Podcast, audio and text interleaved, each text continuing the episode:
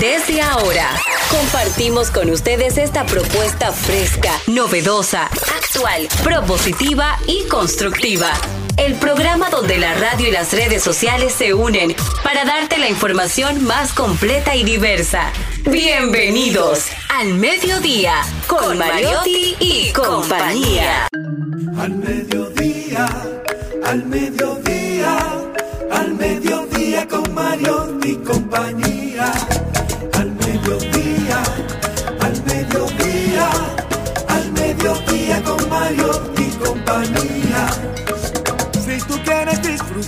De foros alternativos y de twitteros rankeados, este programa es tu amigo.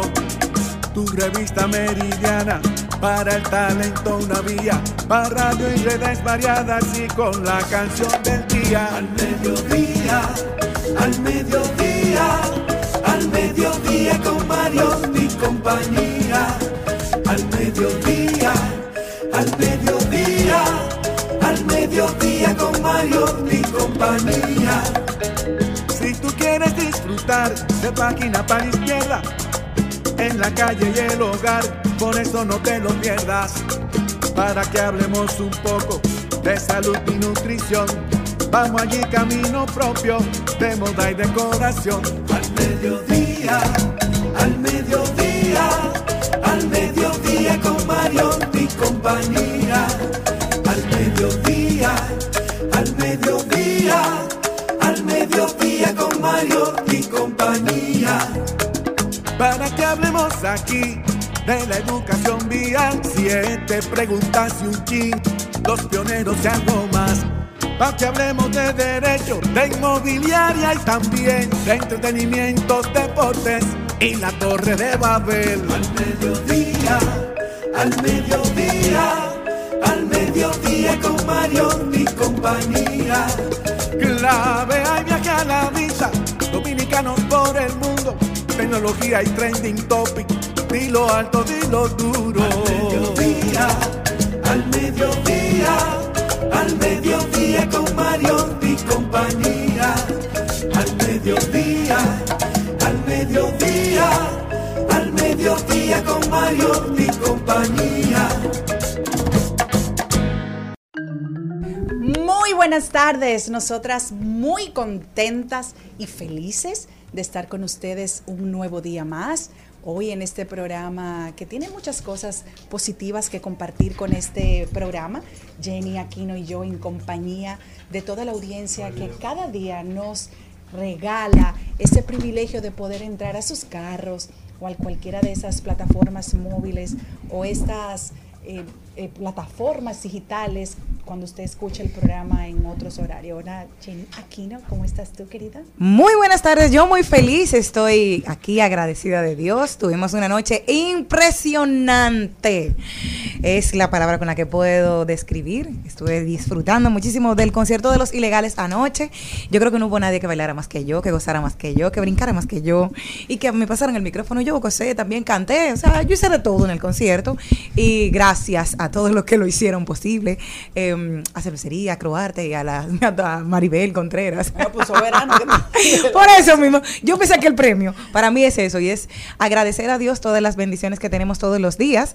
Y hoy, viernes, el cuerpo lo sabe y además es el día de la UNESCO. Nosotros vamos a decir ahora mismo por qué.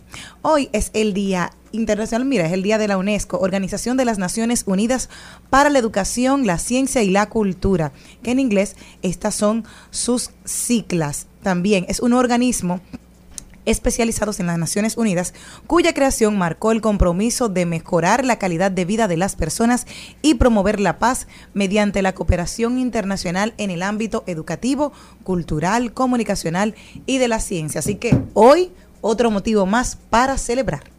Vamos a darle la bienvenida a nuestro brechero digital, el más famoso de este país y muy querido por nosotros, Darían Vargas. Hola, mi querido Darían. Hola, Celine, qué bueno verte. Igual para mí. Eh, vi que disfrutaste mucho México. Bastante. Y bella, bella y hermosa. Pero ¿sabes por qué yo estoy contento? ¿Por qué? Estoy contento en el día de hoy porque los dominicanos eh, se están comportando bien.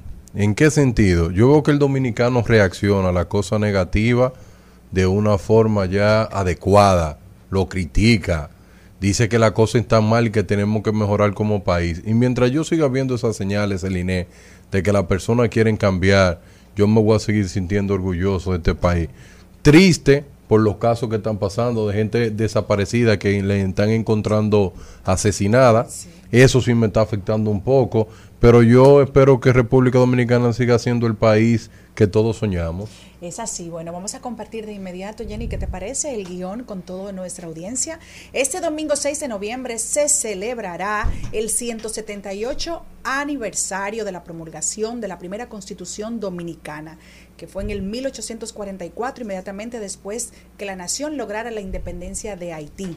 La República Dominicana ha pasado actualmente por 39 contis- constituciones. Jesús, qué, qué, qué fallo, ¿Cuántas nos faltan? qué fallo. 39, constitu- con 39 Modificaciones. modificaciones a la Constitución y Así 32 tienen que ver con la repostulación presidencial. Increíble. Solo tienen que ver para todo lo que tiene que ver, exacto. Tenemos Dentro que- de la investigación que yo hice, eh, estaba el conteo de cuántas Esa veces se ha de- lo de tu- modificado. de tu.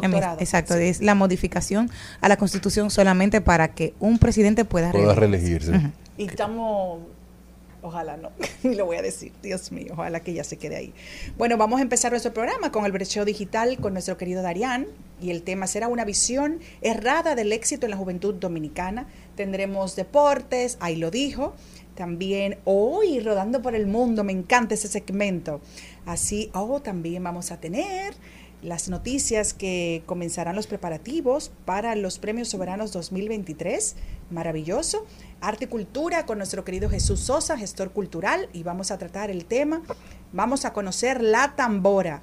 Las recomendaciones para este fin de semana. Vamos, como siempre, a leer, a dar páginas para la izquierda.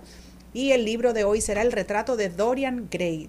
¡Wow! Muy duro ese Muy libro. duro. También vamos a hacer Trending Topic unas de las tendencias siempre que nosotros mencionamos, mencionamos con ustedes de lo que está pasando en nuestro país o a nivel internacional.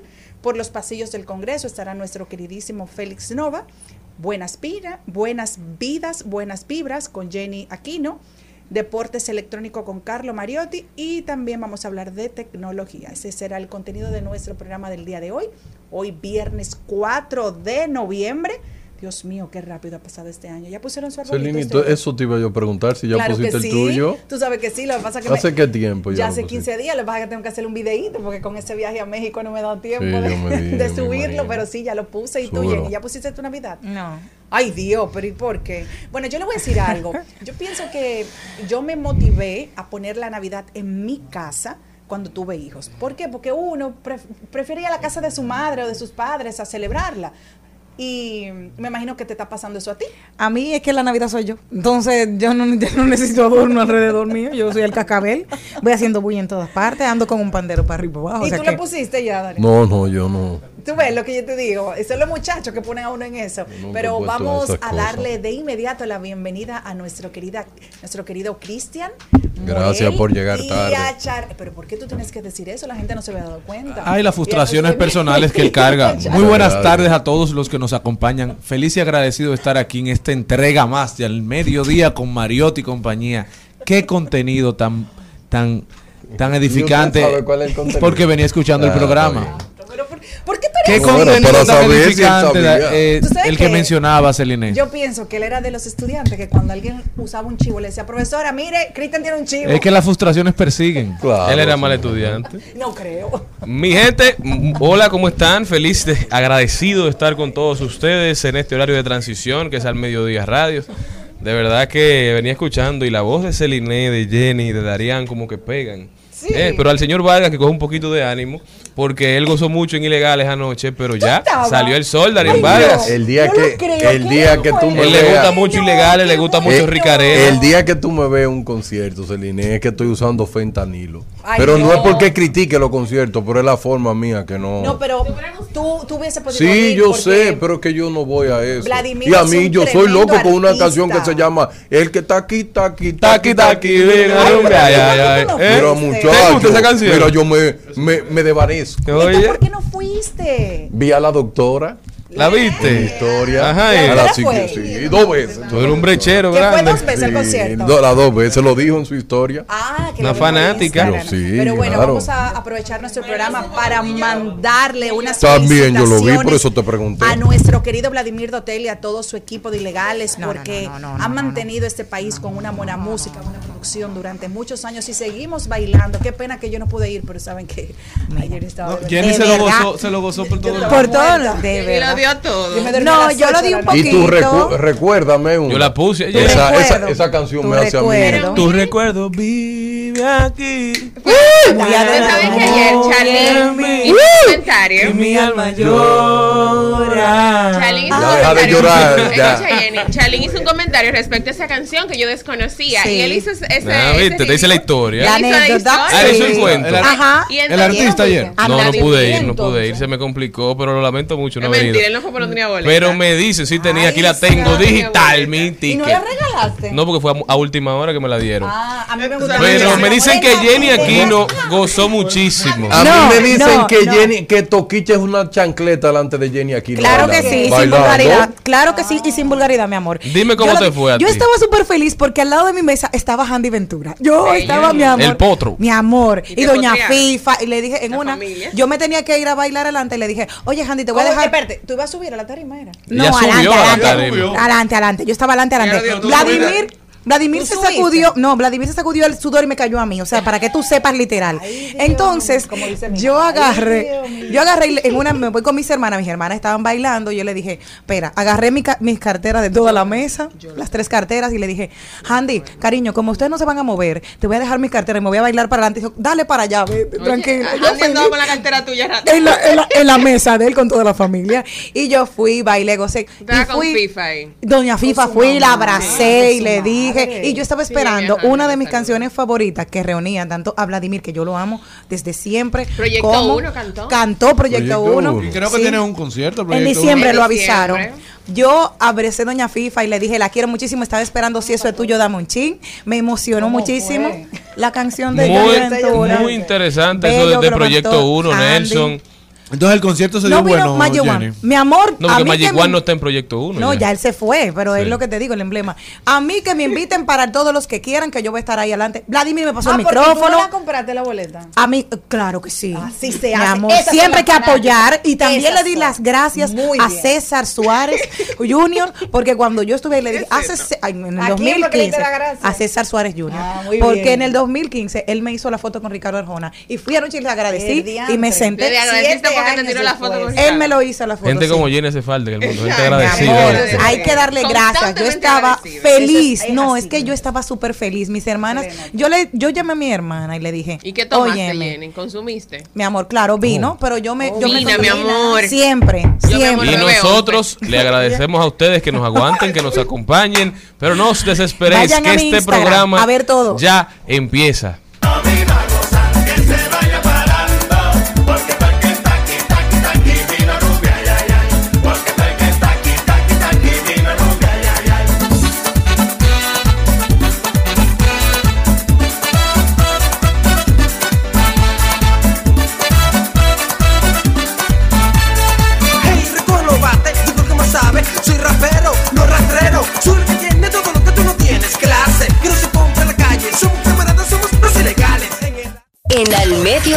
Con Mariotti, con Mariotti y compañía. Te presentamos Brecheo Digital. Brecheo Digital.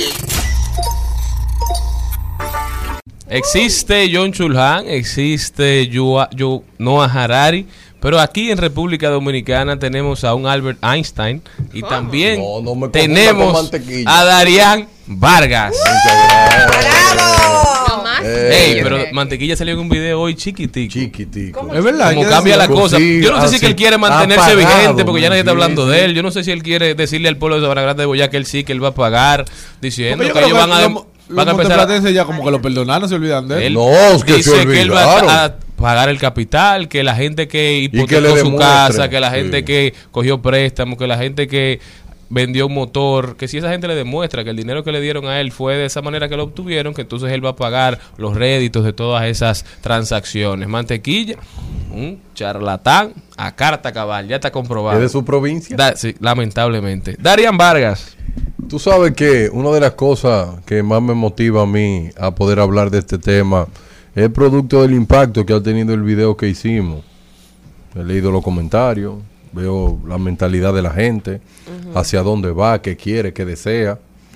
Y la mentalidad del dominicano parece que ha mejorado un poco. Pero una cosa, Darian, tú hablas del video, pero especi- específicale a nuestra audiencia cuál video, porque tú haces muchos El videos. viral. Sí, el, muchos, el, el video, un video que hacemos recomendaciones acerca de Toquicha y Honguito sobre que el futuro de la República Dominicana debe estar eh, enfocado en la gente que quiere echar este país para adelante. Yo no estoy diciendo... Debo dar una primicia. Esos videos se han estado haciendo de manera organizada porque son el preview del podcast de Darían Vargas que viene por ahí de construyendo los perfiles de los de personas que inciden en la sociedad dominicana. Darian, déjame producirte ese podcast, porfa. Gratis.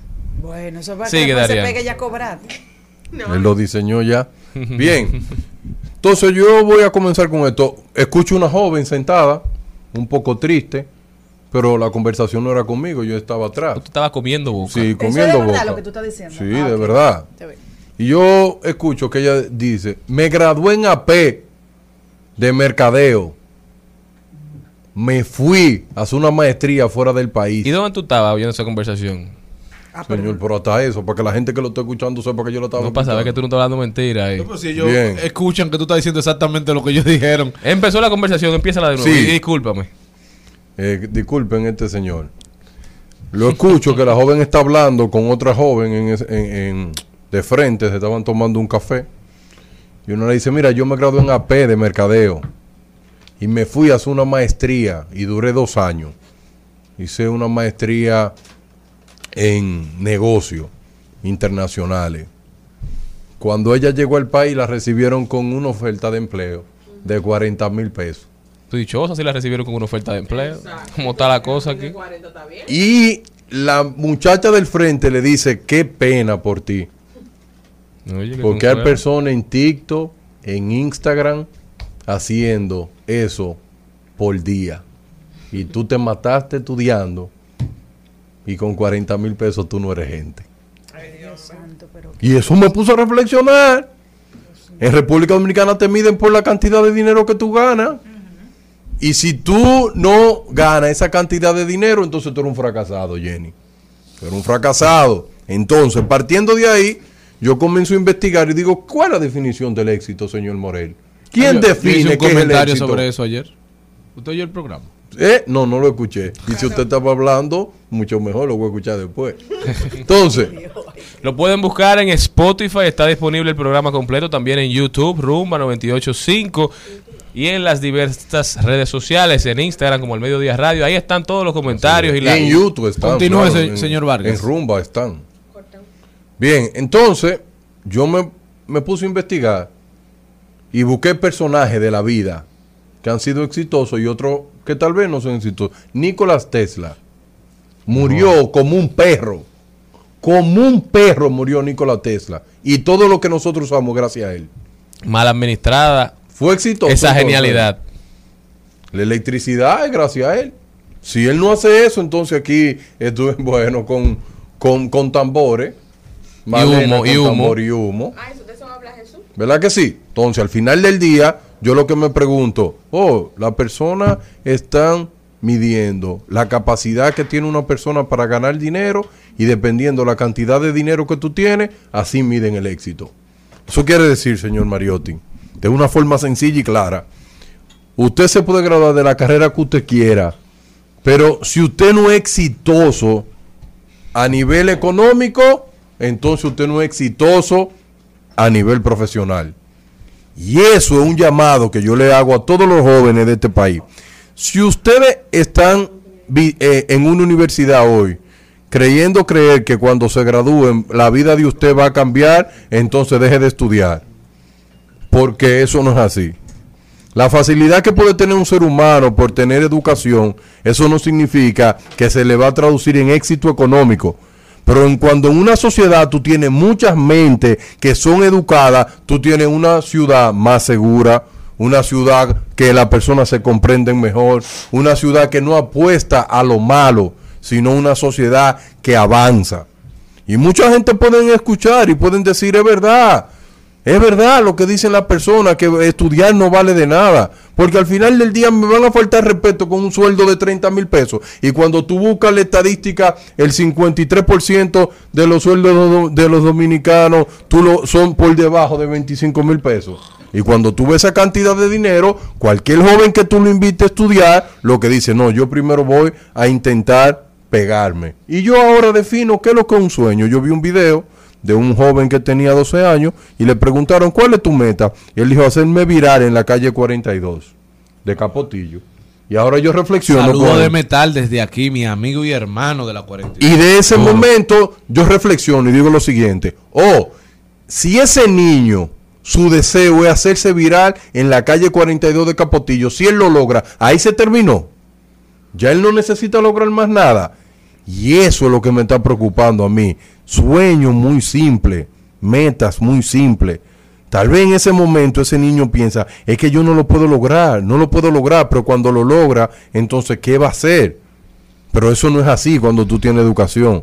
Tú te puedes graduar de mercadeo, te puedes gra- graduar de derecho, de cualquier tipo de carrera. El conocimiento está y se puede poner a producir. Pero, joven dominicano, que lucha cada día por aportar a tu país, te quiero decir algo, algo simple y sencillo, pero sumamente poderoso. Si tú, vas, si tú a visitar una universidad buscando que tu vida va a cambiar porque tú tienes más educación, pues no te apunte. No es necesario para hacer dinero tener educación. Eso no es verdad. Ahora, si tú quieres ver tu país avanzar, vivir en una sociedad más justa, con más seguridad, que tenga más oportunidades, estudia. Porque solamente con la educación se puede transformar una nación. Pero si tú solamente ves el problema desde el punto de vista particular, entonces dedícate a hacer dinero como sea. Si tienes que abrir un OnlyFans, ábrelo y ponle el precio que tú quieras y haz lo que tú quieras en tu OnlyFans. Si tú quieres buscarlo de forma particular. Ahora, si tú quieres hacer todas las cosas que te ofrece el medio para tú escalar rápido, bueno, pues tú lo puedes hacer. Pero eso, sinceramente, no permite que un país avance. Es duro decirlo, que un profesional termine la universidad y su sueldo inicial sean 30 mil pesos. ¿Cómo tú motivas a una gente decirle, ve y estudia, que cuando tú termines de ahí tú lo que vas a ganar 30 mil pesos? No hay motivación.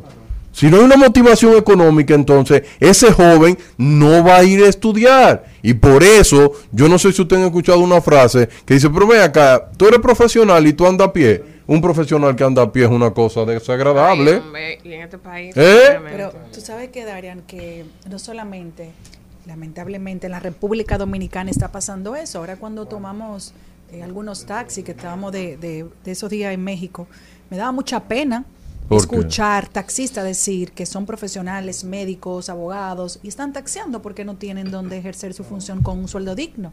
Entonces, ¿qué es lo que le está pasando al mundo? Entonces, es lo que tú dices, claro que tienen que estudiar, porque si no, entonces, ¿cómo se va a manejar el mundo? Si, na- si todo el mundo se va a dedicar o a ser taxista, o a ser Uber, o a ser eh, protagonista de un OnlyFans, o de cosas así que sean económicamente, tú puedes adquirir dinero fácil, pero entonces, ¿qué, qué va a pasar con la humanidad? Esa es mi mayor duda.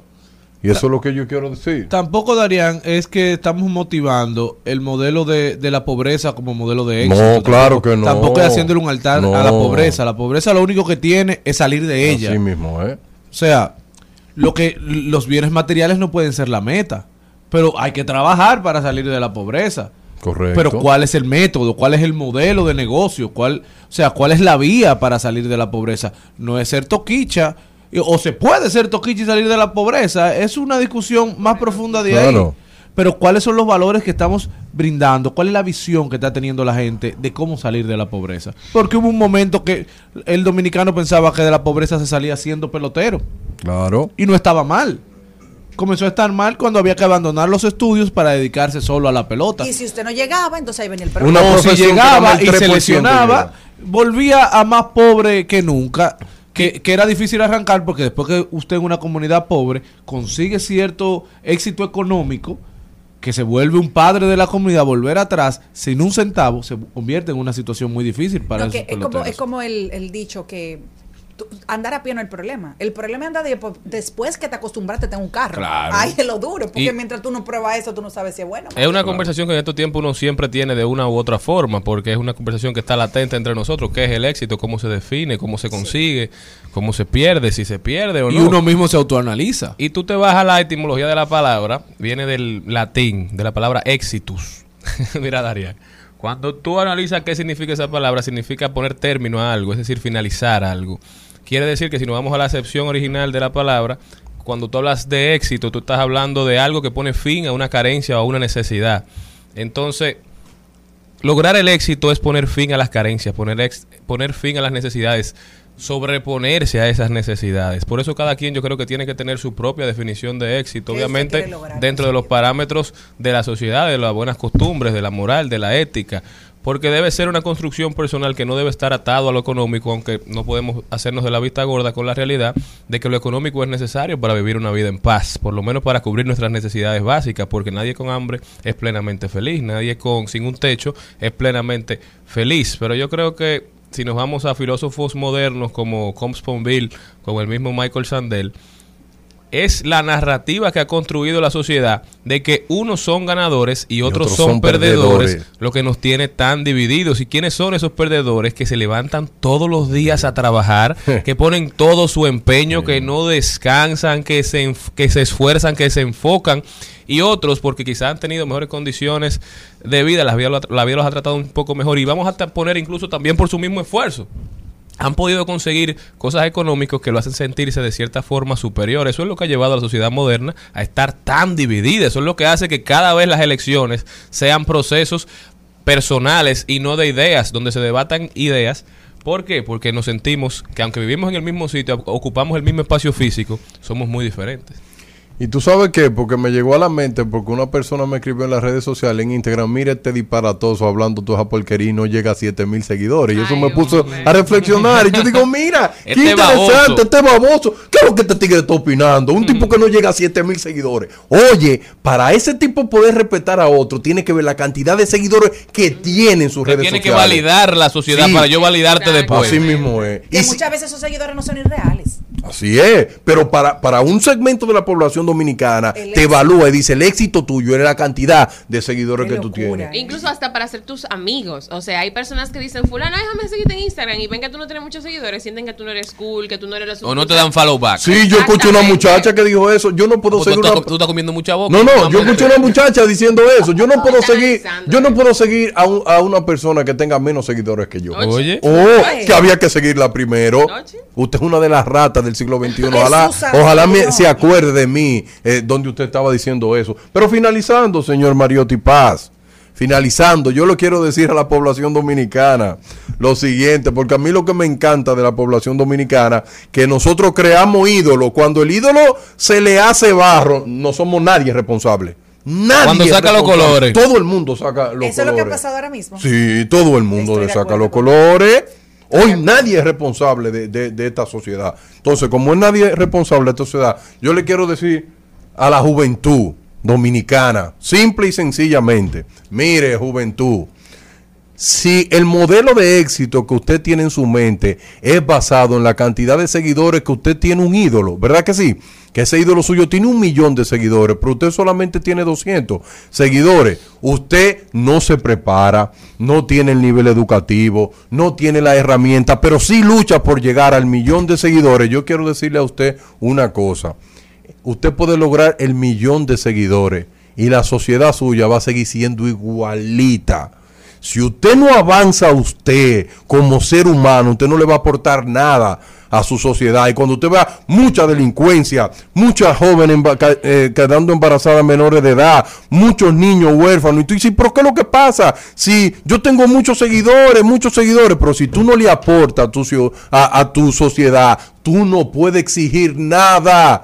Porque con cantidad de seguidores que tú tengas en las redes sociales, tú no vas a cambiar nada. Los cambios se hacen estudiando y haciendo, no quedándose con el conocimiento. Porque yo eh, eh, conozco mucha gente que se escudan atrás de su título. Yo soy fulano de Tari, tengo una maestría en tal cosa. Y, y usted que ha colaborado con la sociedad, ¿qué usted ha Yo hecho? estoy dando talleres por eso. ¿Qué usted ha hecho?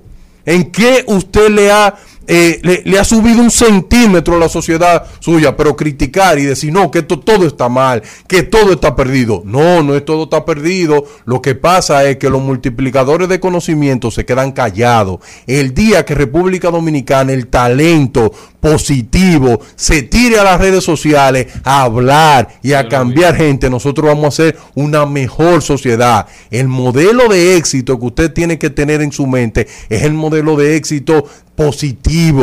De tirar para adelante, no importa que usted gane 30 mil, 35 mil, póngase meta para construir nuevas cosas. Pero si su única meta es poder ser un influencer para sentirse usted mejor personal, entonces nosotros no vamos para ningún lado, Jenny Aquino, para ningún lado, porque ningún país en la historia de la humanidad ha crecido porque sus habitantes tengan muchos seguidores. Un país ha crecido cuando sus habitantes tienen mucha educación. En el caso de esto, quería recordar algo. Y era una vez un pescador que se sentaba en la orilla de su casa, terminaba de pescar y se pasaba el día el resto con su familia. Llegó un hombre de negocios y le dijo, ¿por qué tú no te... Dice, ¿qué haces después de aquí? No, ya yo tengo, estoy retirado aquí en mi casita, al lado de la playa, con mi familia. Yo voy, pesco en la mañana, eso nos da para vivir y paso aquí el resto del día. Tú debes de trabajar más, irte a pescar más, vas a, multiplicar las ganancias. ¿Y luego qué vas a hacer? Dice, él, compra otro barco, compras otro barco. Luego de ahí, ¿qué haces? Tienes empleados. Y dice, ¿y qué hago después con todo eso? Te retiras al final de la vida en la playa, en una casita, al lado de, al con tu familia. Él ya lo tenía. Ya él estaba Entonces, ya él tenía su plan de vida que era exitosa para él. Cada persona tiene una vida de éxito. Lo único que como usted no lo entienda, eso no quiere decir que sea un fracasado. Así es. Al mediodía, con Mariotti, con Mariotti y compañía. Rumba 98.5, una emisora RCC Media.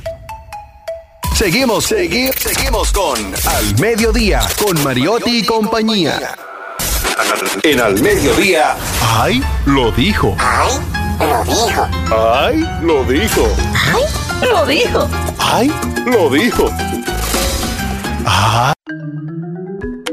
Nos vamos con ahí lo dijo Darían Vargas. ¿Quién fue que dijo algo que valga la pena repetir? A ver si Jenny aquí no consigue algo por ahí. Mi admirado Vladimir Putin. Oye lo que dijo. Tu admirado Ru- Vladimir Sí. Putin. La verdad que tú tienes que cambiar esos paradigmas. Rusia ha tratado y sigue tratando con cariño al pueblo ucraniano. A pesar del actual enfrentamiento, nosotros queremos a los ucranianos. Así no quiero yo que tú me quieras, Vladimir Putin. Oja- ojalá te tiren bomba en el Kremlin para que tú sientas que lo que es cariño. Abusador. No me quiera tanto, compañero. Compadre. Tanto amor que me matas. No, pero lo que está pasando en Ucrania, Darían, cada vez se complica más. Porque al principio de la guerra nosotros creíamos como que esto iba a ser un tema de dos semanas, de tres No, semanas. van ocho meses. A mí, lo, a mí lo ocho que me preocupa sobre eso es que ya el mundo no le está poniendo su mirada a, a lo que está ocurriendo. Ya la gente está pensando en los impactos económicos que, que está teniendo esa crisis. Pero ya que tiren bomba, que, que tiren Todos los días tiran. Y la gente ya no se inmuta con eso. Es una noticia más, como decir que, en- que la 27 chocó un motor con, con otro motor. Y era la, el tema de la, la información, de que cada vez estamos más bombardeados con novedades y nuestro, nuestro, nuestra atención está cada vez más disipada. O sea, al principio de la invasión, de, al principio de la guerra, solamente hablábamos de Ucrania, de lo que estaba es. pasando en Europa, de lo que Pero estaba pasando en Rusia. Pero la gente se sigue muriendo. Señor. Yo estoy esperando, miren, vamos a hacer algo. Al mediodía, al mediodía, al mediodía con Mario y compañía.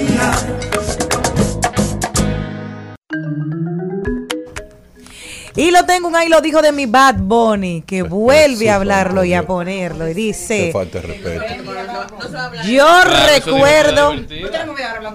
Yo recuerdo que muchas personas me decían que el dominicano, que el dembow no se iría mundial hasta que no cambien la jerga. Y al final yo entiendo que eso es lo que está dando el mayor resultado a nivel mundial. Él hace un reconocimiento orgullo. al dembow No, Vamos a darle un aplauso a Bad Bunny. ¡Eh! Bien hecho. ¡Eh! Tú sabes Chapeada. No, no, pero Lo escuchen, es- lo que pasa es que ustedes quieren vivir de espalda a la gracias, realidad. gracias, eh, gracias. Bad Bunny dijo eso en el documental De que Amazon. hizo Amazon, Exacto. un documental que está poniendo al dembow en los ojos del mundo. Sí. Sí. Entonces están saliendo los exponentes contando cómo surgió el género y sale Bad Bunny, el artista número uno a nivel mundial, hablando y diciendo algo que se había comentado incluso en este programa, diciendo que las palabras que utilizaban los dominicanos en las canciones que se inventan palabras. Nosotros tenemos La una forma muy particular de hablar el español, eso no es secreto para nadie. Siempre se dijo en la industria de la música que eso era uno de los principales problemas que tenían los artistas dominicanos para ex-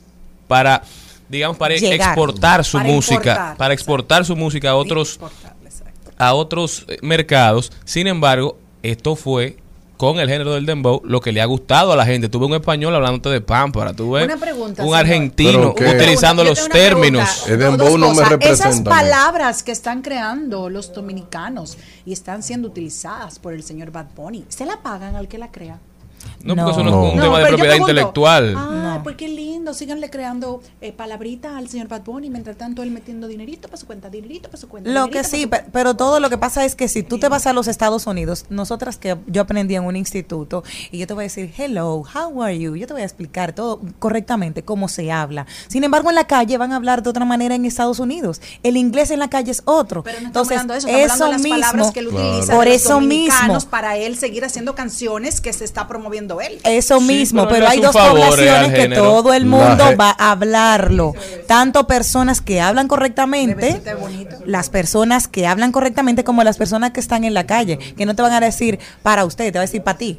No, pero yo no O- estoy diciendo o- que que está te van a mal, porque hay cortar. palabras de la jerga dominicana que yo no las uso, pero no las veo mal. Por ejemplo, ¿qué lo que? Yo jamás voy a poner un qué lo que, pero no me parece que está mal. Pero Celine, no a mí la jerga palabra. del dembow no me representa como dominicano. A mí tampoco, No es verdad que yo me voy a sentir orgulloso porque el dembow dice que esté sonando en el mundo Pero yo te voy a entero. hacer una pregunta. El dembow no suena en el mundo entero con letra que me haga sentir orgulloso a mí como dominicano. Es un género que eh, está teniendo éxito, bien, pero la letra del dembow no me, no me leí- identifica a mí como dominicano. Ayer leí que dijo don Francisco, no sé si ustedes lo vieron. Está en chisme, don Francisco, el Ah, pobre. En chisme no, lealtad. Él chisme, que no fue la tiene primera persona que en una plataforma como su programa, que es era muy visto, le dio la oportunidad a Bad Bunny, su primera vez en un programa de esa índole, y ahora él no le coge el teléfono, se aparece. Ah, pero señores, pero oye, y, y esta, y esta víctima, o sea, don Francisco está dando una oportunidad, don Francisco estaba buscando rating también. Exacto. No, es todo un negocio. inició, él no tenía Ah, ¿Y por qué lo llevó? No, porque Ajá. estaba iniciando. Pero es que Ok. don Francisco hace llamando a Bad Bunny. Señores, Tiene pero un programa nuevo. la realidad- un programa la- nuevo. Para Bad Bunny ya Don Francisco se retiró porque él se retiró varias veces. No, él no se ha retirado, él tiene un programa la ¿Cómo nuevo. viene? realidad es ¿Cómo que? Darían ¿Eh? Vargas esté orgulloso o no, nadie está hablando de si el dembow te representa o no. Bad Bunny dio un dato. Fue, Pamela Suez, sal de ese cuerpo. Y usted tiene un problema con asumir los datos, está aparentemente. La voy a llevar la toa pa' un VIP, un VIP, ey. Saluden a Titi, vamos a tirarnos un selfie. Seis chis, ey. Que sonrían las que ya les metían. Un VIP, un VIP, ey. Saluden a Titi, vamos a tirarnos un selfie. Seis chis, que sonrían las que ya se olvidaron de mí. Me gustan mucho las Gabriela, las Patricia, las Nicole, la Sofía. Mi primera novia en Kinder María. Comunidad, lengua, creencias, costumbres y tradiciones.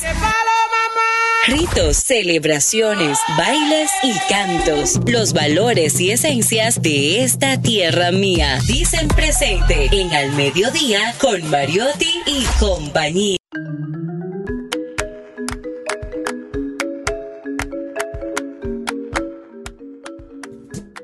Jesús Sosa está con Jesús, nosotros. venga a poner orden en este programa, por Eh, favor. ese sí me representa a mí. gestor cultural Gracias, hermano, gracias. de los dos próceres de este programa, Celine Méndez y Darían Vargas. Miembro distinguido de la comunidad, ojalá.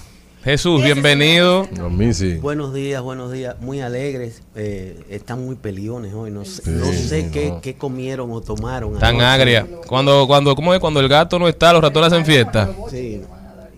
Eh, saludar al público de este que sigue este segmento y este programa. Hoy es viernes. Hoy vamos a hablar de la tambora, pero antes eh, quiero eh, solidarizarme con mucho pesar con, con un hermano y amigo del doctor Rafael Sánchez Cárdenas, el ex ministro de Salud. ¿Qué le pasó? Eh, falleció su esposa. ¿Cómo? Reciba desde aquí aún en este segmento que vamos a hablar de la tambora nuestro, Increíble. nuestro abrazo solidario, el abrazo del programa, Así es. el abrazo de la comunidad, ojalá, y el abrazo de mucha gente en esta sociedad que le tiene cariño a Rafael. Eh, pero la vida es así. Si hubiese sabido que eso iba a pasar, no hablo de la tambora, pero nos toca hablar de la tambora. La tambora, dentro del grupo de instrumentos musicales del folclore y de, y de la identidad dominicana, es el mayor aporte de África a nuestra sociedad, a nuestra tradición y a nuestra cultura. Como dominicano. Como dominicanos. Tiene un ritmo y aunque aparenta ser un instrumento tosco, artesanal, eh, de pobres, tiene un ritmo peculiar que solo en la República Dominicana ha encontrado la posibilidad de hacerse universal. Se toca en Colombia, se toca en Venezuela, pero, perdón, la tambora dominicana tocada por un dominicano es magia pura. ¿Por qué sucede esto? Porque aquí, desde hace siglos, la tambora fue evolucionando con la población. Y los cultores, tanto los fabricantes, vamos a hablar también de tamboreros hoy, fue una tradición que la fueron sosteniendo, como se sostienen todas las tradiciones profundas de los pueblos, de boca en boca, aprender a tocar de oído. Te enseño cómo, cómo se fabrica, con qué palo. Pero también esos cultores tienen el mérito de que han evolucionado en el tiempo y se- seguimos teniendo buenos tamboreros, señores. Es increíble. Posiblemente los mejores del mundo. No, no, los mejores del mundo. Los mejores del mundo. ¿Quién es el mejor tamborero de este país? En la música típica, ¿verdad? No sé. Ahora, ahora no me quiero arriesgar. pero Catarey. Ahí El está. que murió. Léalo ahí. Está ahí. Famoso. Lo tienen ahí El- puesto el para ti. El querido Catarey. Era uno de ¿Y con Eh, quién tocaba? Catarey tocaba con Juan Luis, tocaba con muchos grupos, pero era tan bueno que era un músico de estudio. ¿Cuál es la virtud? Yo voy a hablar de Catarey y de los cultores luego, pero ya me animaste. La virtud de Catarey. Catarey tenía un oído musical divino y se dedicó a escuchar todos los tamboreros de grupos típicos de las tradiciones, todo lo que era grabado, el de Guandulito, el de Ñicolor, el de... Catarey se dedicó a escucharlos y a integrar los movimientos y los ritmos y los toques, los paseos con las manos, los paseos con, con el palito encima de, del junco.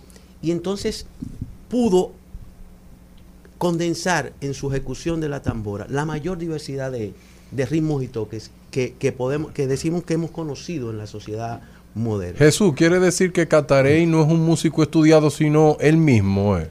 Fue. Explícame. O sea, Bien. que si él lo No, tocaba no, de no, oído, no, él te, lo no quiero, fue. te lo quiero responder, Sí. pero de manera universal. Es que todos los tamporeros dominicanos son músicos de oído autóctonos Oh. que aprenden con un primo, con un hermano, se pegan a un grupo típico y, Y luego crean su propia magia.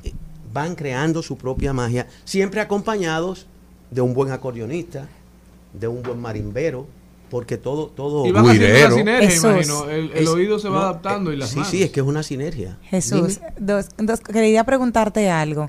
En el caso de la tambora, quiero saber qué tan mito, qué tan realidad. Decían que en principio se tocaba con los dos palitos, o sea, que eran los dos palos de dos lados.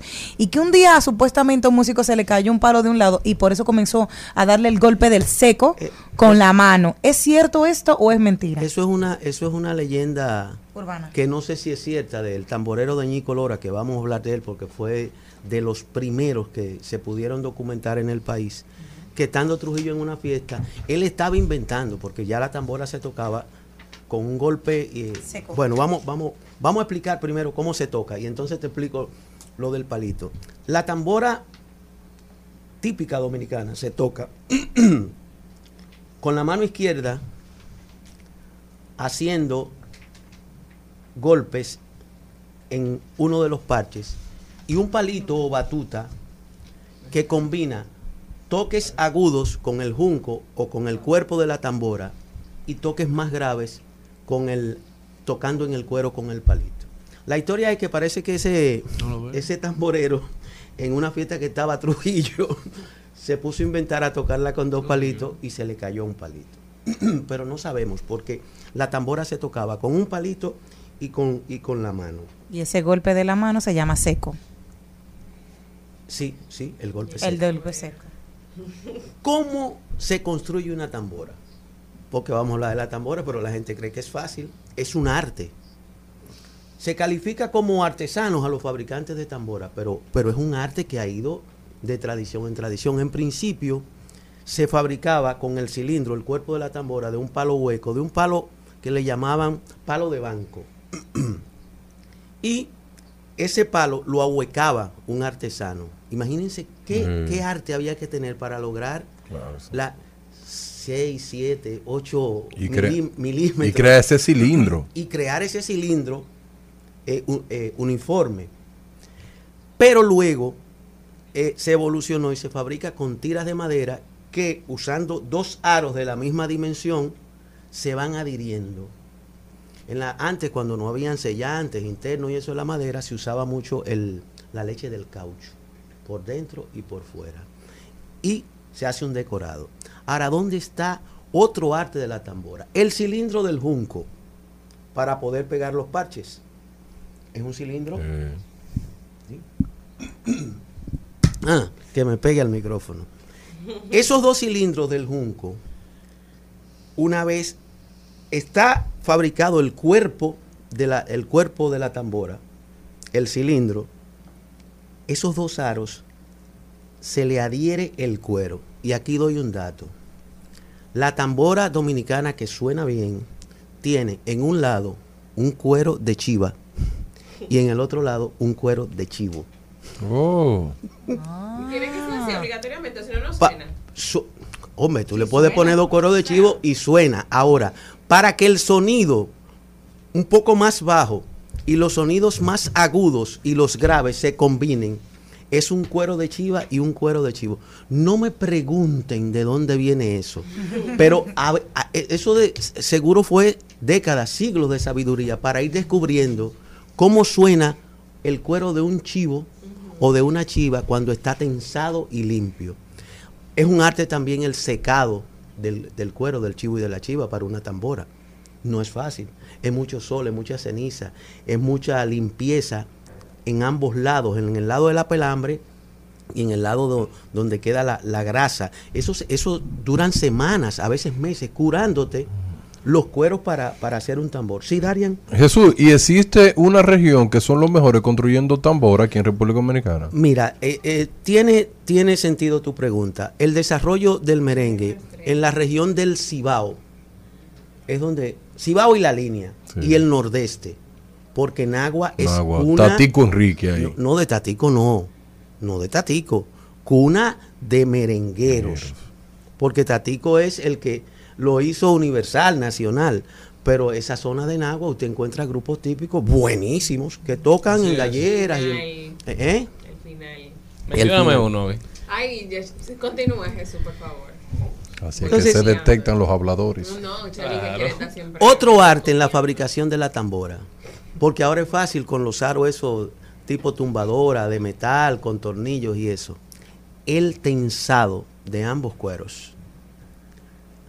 una sola cuerda, una sola cuerda, que va uniendo un aro de junco con el otro del otro extremo, va tensando, va tensando, va tensando, va armando, se van entrelazando entre sí para lograr en el centro del cuerpo de la tambora un- una, una estructura fuerte que permita que el tensado se mantenga. Y luego el arte de afinar, O las tamboras se afinan. o con un caco de botella, o con una, un, calla, un callao grande, o como que si se O afina. sea, con un Eh, callao. o sea, un- una, Una piedra. Una piedra. ¿Por qué? Porque ese cuero había, ya cuando tú tienes la cuerda que tú crees que está tensa, ahí es que comienza el arte de, de la afinada. Ahora, eso tiene mucho sentido porque la mayoría de los instrumentos se afinan tocándolos. El instrumento que se inventó aquí en República Dominicana es lógico, ¿verdad? Que se afine dándole una pedra. No, no, yo digo, podría ser cualquier instrumento. Ahora, tiene que ser un, un, un instrumento que no dañe el aro del junco, viejo. Ya. Que no dañe tampoco la soga cuando tú la golpeas para que apriete y alas y alas y alas. Ese tensado a veces duran semanas, quincenas, un buen fabricante de tambora, afinándola hasta que encuentra el sonido en ambos lados. Quizá de ahí es que sale la lógica también de cómo se arreglaban las televisiones aquí. Sí. Le daban, a- le daban tan- Sí. Jesús, y, y usted conoce los precios de una tambora típica. Las tamboras son costosas. Mira, ya el mercado, eh, hay muchas tamboras que se fabrican, eh, a, la- a lo- digamos, a lo rápido, a la brigandina, para venderla al turismo y eso.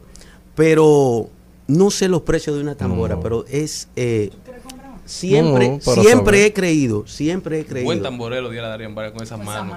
Siempre he creído que en este país el trabajo de esos artesanos que fabrican nuestros instrumentos Sí, no se no paga se de valora, manera justa y equitativa. No se valora. Qué triste. Hoy en día, para tensar la tambora, con el desarrollo de la industria y eso, se copia lo que se usa en las, en las tumbadoras. Aros de metal, tornillos, más fácil, más rápido. Pero esa no es la tambora artesanal dominicana. Una característica de la tambora dominicana. En toda la historia y en el merengue típico, todavía sigue siendo el instrumento principal que guía la música. Con el desarrollo de las orquestas y los combos, sobre todo de los 70 para acá, la tambora pasó a un segundo plano. O sea, es un instrumento que hace percusión de fondo, o sea, no domina la partitura, pero en el merengue... Pero es la, es la que define como el estilo de las bandas al final. Siempre escucho porque Claro. creo que escuché decir a los Rosarios como que ellos cambiaron la manera que sonaba el merengue y se inventaron un sonido que se denominó alomaco. Alomaco. Y era por la forma en que se tocaba la tambora. Pero también se decía que Wilfrido también cambió la forma en que el, su- el merengue sonaba en ese momento y lo Es hizo a raíz de cambiar la manera en que se estaba tocando la tambora, Con- el mayimbe, y- y con el- Fernandito con el también ca- cambió la forma en que se tocaba la tambora y por eso los sonidos de las orquestas son diferentes. Igual aportar y reconocer que eso que tú dices es muy cierto, que don Johnny Ventura, en paz descanse, eh, en su gira por el Caribe, escuchando música del Caribe inglés, le integró el drum a la percusión de su combo show y eso entonces, ese drum se combinaba con el ritmo de- del tamborero. Una cosa eh, que no de- poca gente valora. Que quizás por eso decía Anthony Río que Johnny Ventura fue que nos enseñó que los géneros tradicionales cuando no se transforman mueren. mueren. Ese protagonismo de la tambora todavía permanece. Todavía permanece. Usted escucha un merengue bien ejecutado y ese ritmo de la tambora dominicana, único en el mundo, que se ha hecho universal por eso. Se distingue entre los otros instrumentos. Óyeme, tú puedes enseñarle a tocar tambora a cualquier ser humano de cualquier país. Pero ese, yo no sé si es el gen dominicano, ese gen caribeño, que cuando un tamborero se pone esa tambora en la pierna y se tira una toallita ahí en el hombro porque va a sudar y arranca, Sí. eso es indescriptible. Es un ritmo único que nos identifica en, en la música. Si quieren hablamos de tamboreros famosos, porque tenemos que también reconocer a los cultores. Eddie. ¿Eh? A los cul ¿Quién? ¿Tú lo oíste a Eddie Herrera tocando tambor alguna vez? Eddie Herrera era tamborero.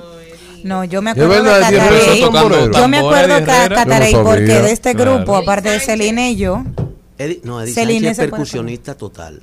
Porque Eddie, Eddie Sánchez toca más tambor que tambora. Tambor. Y es maestro de percusión eh, Pero de tradición. clase de tambora. Claro, porque es un percusionista total. Igual te puede dar clase de tambora. Dime, los cinco mejores tamboreros de la historia. Cinco. Yo traje como 12. El, el, el primero que se documentó. Ah, un, un detalle para que se rían un poco. Casi todos los tamboreros tienen apodo. Ah, porque Catarey no se llama así. No. Ángel Miró Andújar. No, yo no subestimo nada, aquí ponen nombre como sea. De verdad. Su hermano, es tamborero también. El primero que se documentó, José Rodríguez, alias Flinche, No, de verdad. tocó con Ñico Lora hasta su muerte y luego lo sustituyó el hermano de Ñico Lora. Pancholo Ikea con el trío Reynoso. Ramón Taveras Mañón, el viejo K. Fue el tamborero histórico de Francisco Ulloa. Domingo Peña Florián, el flaco. Tamborero histórico de Tatico Enríquez. Papito el Flechú. De ese no encontré el nombre. No, déjalo así. ya. Tocaba también con el Río Reynoso. Juan Roble, Purito, ese te va a gustar a ti. Fue el tamborero oficial del Cieguito de Nagua. To- toca, tocó con María Díaz y también fue tamborero de Mili Quesada. Rodolfo de la Rosa, este apodo le va a gustar a ustedes. Boca Chula. Ese yo lo he escuchado, ese apodo. Oh, el tamborero, el tamborero de, de, de Rafaelito Román. Chichito Villa fue el tamborero de Guandulito toda su vida, hasta que murió. El papá de Marcos Heroide. El papá de Marco Yaroide, no relajes. Sí. Oye. Falleció recientemente. Federico Colón. Tú estás loca. Ay, Tamarindo fue. Pero, Perdón. pero ni, ni Por Marco Dios. se acuerda de su papá. Por, Gracias, por. Dios. Federico Colón, alias Tapacán, fue el tamborero de Luis Alberti en la Santa Cecilia. Jesús Benítez Cachú, tamborero de ¿Y quién Rafael era que le ponía los apodos? Luis Quintero, tamborero de Antonio Morel. Juancito Trucupey fue el tamborero de muchos grupos de la época. Ese tocaba con todo el mundo, era muy famoso. bueno. Ángel Miró Andújar, el eterno Catarey. Juancito Trucupey era su nombre. Eh, no era su apodo. Él se llamaba Juan, pero si tú me preguntas el apellido. Porque así se dice ahora como para. A cualquiera. Como fulano. Es un sinónimo. Juancito Trucupey. Sí, pero, pero, pero Juancito Trucupey. Él fue el original. Él fue el original. Oye. El hermano Catarey, tamborero de estudio, tocó con las mejores orquestas. Juan Era el, Luis tamborero, era el tamborero de las giras de, de Juan Luis y su hermano Tito, que heredó el arte de la tambora. José Cordero el Venado. Juan de la Cruz, Vea usted qué apodo, el de José. Qué orgullo. el eterno chocolate. Fue tamborero de Johnny Ventura y de Wilfrido Vargas.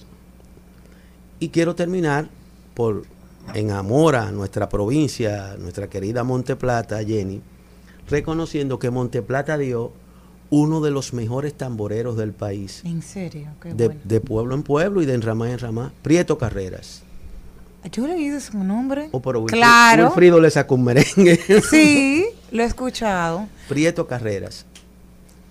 Tenemos Porque aquí- hay, que- tenemos que reivindicar de dónde venimos. Claro, claro. Y Monteplata no, no se queda atrás. Tenemos a Cataray para nosotros Sí. despedirlo. Finalmente, eh, en este segmento, reconocer y animar, animar a la población, sobre todo a los jóvenes, ya que Darían ha insistido mucho y todos ustedes hoy en eso, a que le puede gustar la música que sea, pero dediquen, un- dediquen ratito los fines de semana Tres minutos, a, por es- lo menos. a escuchar, a escuchar las mejores canciones nuestras, los mejores merengues, los mejores pambiches, con tamboras bien ejecutadas. Edu eduque, eduque el oído, le Así educa a uno el sentido de la identidad, le da un, un- un sentido vital de decir, Te mira, yo permite puedo ser crítico. Y esa es responsabilidad de los padres, porque aunque los niños tengan sus preferencias, si usted le pone buena música, algo le va a quedar. Y aquí todos aprendimos a escuchar música, escuchando, o sea, no poniéndola, sino escuchando la música que en tu casa los sábados y los domingos era obligatoria. Mira, a- ayer estábamos en un lugar y pusieron varios merengues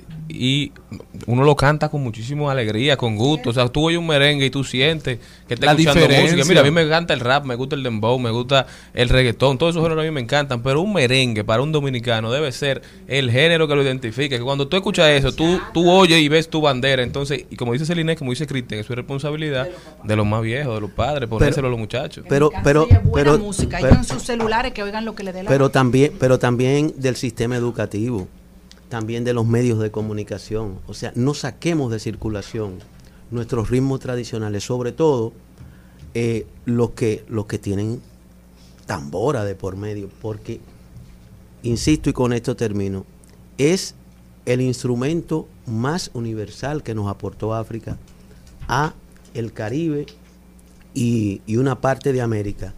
Y es el instrumento que identifica la música dominicana, porque donde hay una tambora tocada por un dominicano, bien tocada, ya es música universal. no, sí sé, es. no sé qué tiene este pedazo de tierra, pero el gen dominicano es el que le saca brillo, sabor y textura a la tambora. Vamos a escuchar un poquito de quién, Jenny. Catarey. Catarey. que murió en 1900, un 13 de julio de 1988. Y aún vive.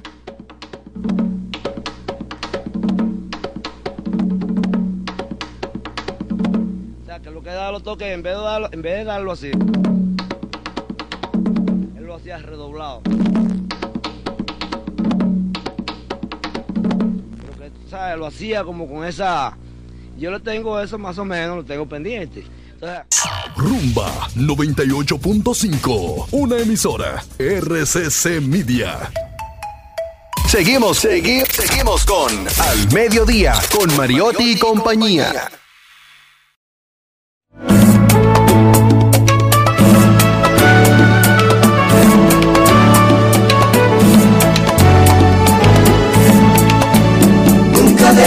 Sonar mi tambor, archipiélago de toque escondido. Eres trueno de una muerte sonora, muerte de madera y chivo. Nunca dejes de sonar mi tambor, crisantemos despeinados de adornos, y la guira se ha postrado en tu cama y de rosa suena ángel, viste de tambor. Trending Topics. Al mediodía, con Mariotti y compañía. Presentamos Trending Topics. Y arrancamos con las tendencias. Bueno, lo que quería decir era que vamos a hacer todas las tendencias ahora, pero vamos a darle de inmediato la bienvenida a nuestro querido Félix Nova, que está con nosotros para que se integre también ese segmento. Entonces, ¿cuál es la primera tendencia, Jenny, que tienes? Gerard Piqué. Piqué Ay, ¿qué le se retira Piqué? y ayer hacía un hacía un video sumamente emotivo a través de las redes sociales de todo lo que ha sido su recorrido. Hay que saber que Gerard Piqué inmediatamente nació su pa, su abuelo fue y lo inscribió en el Fútbol Club Barcelona. Él siempre ha sido un barcelonista, a pesar de que claro, para comenzar a despuntar estuvo en varios equipos en Visionarios. en, en varios equipos dentro de la Liga Española, estuvo en el Zaragoza, estuvo también, salió al, al extranjero en un momento, pero ya luego eh, fue uno de los niños que se desarrolló dentro de la cantera del Barcelona y que estuvo ahí acompañado de, de Puyol, de también de Messi, de Xavi, Iniesta. Eran un grupo que él vuelve en el 2007 justamente cuando entra Pep Guardiola, que fue el año irrepetible para el Barcelona, donde todos jugaron como un equipo. Eran todos estrellas, fueron hombres muy destacados y ese año es recordado por ese año de Pep Guardiola, donde llevó al equipo al siguiente nivel, además de que él ha tenido una vida muy destacada en los últimos años. Xavi, que fue su compañero, Xavi Hernández, que fue su compañero de, equipo, luego ya pasa a ser su entrenador. En los últimos días no ha tenido tanto, tanta participación, tanto juego. Sí tuvo uno en estos días, pero de los últimos meses su desempeño había bajado significativamente. Y ayer, a través de, una, de un audiovisual que lo podemos ver jugando desde niño, el amor y la pasión por el Barcelona, se despedía día y ya este sábado va a ser su último juego. Lo que pasa es que la mente juega un papel o el más importante de todos los seres humanos. Si uno tiene la mente donde debe estar, es imposible que rindas en, El que, en ningún el que está trabajo, deprimido nada. no va para ningún lado. Está estancado. Además, una estrella que estuvo 13 años como titular en el Barcelona y ahora contando como quinta opción Una en la posición. Bueno, es algo difícil. Humillante. Y fue capitán también del equipo Sí. de, del- de la liga española también. O sea, ha tenido sus éxitos a nivel profesional y entiendo que se va en un momento oportuno. Y también se le va a sumar el odio que le tiene muchas personas. Luego de esa canción que sacó Shakira, mucha gente le han dicho hasta del mal que se va a morir. Yo creo que él necesita fortalecer su mente. Sí, no- y no es fácil, porque por más que tú te desconectes de las redes sociales, el entorno está conectado. Es decir, él tal vez, pon tú que cerrara sus cosas, que no creo que lo haya hecho. No, no lo ha hecho. Pero todo el mundo le va a decir, mira, hasta, eh, aparte el, el- el problema con sus hijos, de, de cómo se ha manejado. Yo digo que es tan difícil cuando una pareja de gente eh, famosa eh, tiene un divorcio y más si tienen hijos, porque al final los que más se perjudican, obviamente los papás también, pero son los niños, porque los niños son los que más sufren. Celine, mira, yo respeto mucho que la gente se pueda casar con una persona que le lleve 5 o 6 años, pero yo creo que la distancia de edad entre Shakira y Piqué era muy amplia. Y yo creo que él sintió como que se comprometió demasiado o como que no vivió y ahí comenzó su charlatanería. Eso es lo que yo creo. Hay dos temas interesantes sobre el tema de Piqué. La gente evalúa su carrera deportiva y fue muy exitosa. Se retira con 35 años. Muy joven. Bebé. No, en fútbol No, es- fútbol eso es es muy viejo, viejo. es un juego. Eh, en Ah, el fútbol la, claro. no, no, la edad promedio de retiro en el fútbol es de 32 a 35 años, para decirlo así. Por ejemplo, Zidane, que es entrenador, se retiró a los 34 Sí, jugando final. Y ahora, en el palmarés, los trofeos que ganó Piqué, 37 en total con el Fútbol Club Barcelona y también a nivel internacional con la selección española. Lo ha ganado completamente todo, todo. Mundial, Eurocopa, Champions League, Liga Española, miembro del 11 ideal del año. Yo no sabía esas habilidades tuyas. Jesús es muy sabe Pero por eso porque le dije que lo integráramos a este segmento. No, es que a mí me encanta mucho los deportes y hay que dominar de todo un poco. Así es. Uno trata de ser un sancocho así, cambiando No. así. Y lo último de Piqué. Yo siempre he dicho algo. Una relación que empieza con infidelidad termina en infidelidad. Yo no quería. Por eso usted tema, es un hombre bueno. serio. Usted nunca ha pegado cuerno, ¿verdad? Mira, yo soy serio, yo respeto mucho las relaciones. Y yo no hago lo que no quiero que me hagan. Y está soltero. ¿Cómo un hombre así está soltero, ¿Cómo eh? es? ¿Cómo es? ¿Usted no quiere?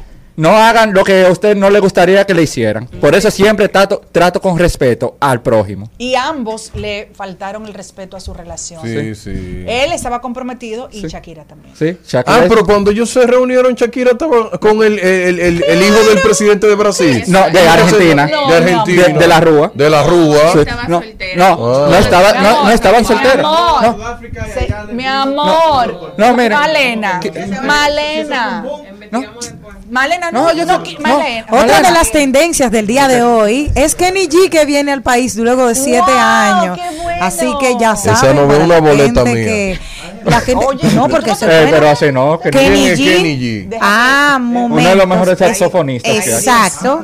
Menos ahora de- con esa información. Ganador de Pero que soy yo que no voy. Tú, cri- tú criticas el dembow, pero no quieres ir a un concierto de música clásica. Claro. Siga, Jenny siga. sigue. No, sigan ustedes, porque No. yo estoy- Pero termina. Luego de siete años de ausencia en República Dominicana, vuelve Kenny G. Hay, la mucha- hay muchas personas que están hablando de eso en las redes sociales. Precisamente las personas que no suelen tener la, el gusto de disfrutar de todo lo que es Dembow y todo, tienen esa opción que va a estar aquí presentándose en el país. Hay la gente que lo extrañaba. Apóyenla. Así que ya saben, ahí O- está. Otra tendencia es que el Iron Man del mundo, el señor Elon Musk, despidió 3.700 personas Dios y ahí mío. están demandando a Twitter. Señor, este hombre no viene fácil. Así, a mí me gustó que una congresista de Estados Unidos le dijo a Elon Musk que aquí viene este hombre a cambiar todas las cosas y ahora quiere que la gente pague por estar verificado y le respondió Elon Musk, muy buena tu opinión, pero tiene que pagar 8 dólares. Ese tipo se burla de la gente. No, un pero aparte de eso, cuando Sí. hay un cambio de dueño, normalmente vienen cambio drástico. Entonces las personas tenían de una forma u otra que estar preparada mentalmente porque una decisión iba a tomar.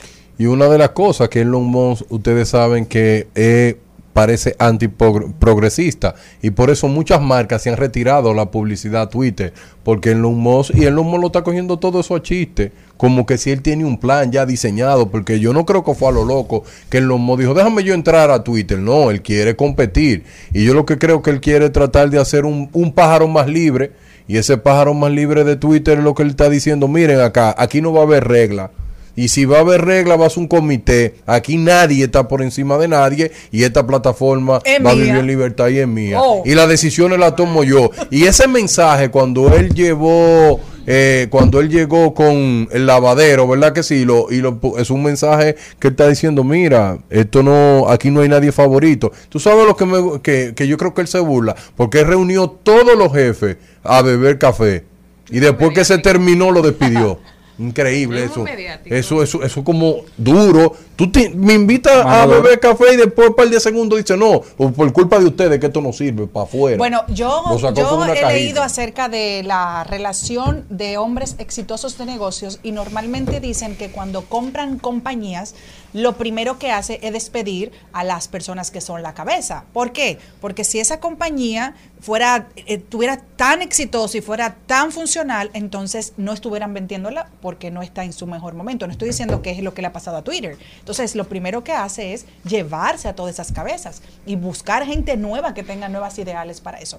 Aparte del comentario del anterior que hizo Jenny sobre Piqué, nuestro querido experto en deportes, Carlos Mariotti, nos dice que esa tendencia es por su renuncia a la carrera deportiva, no por su relación sentimental.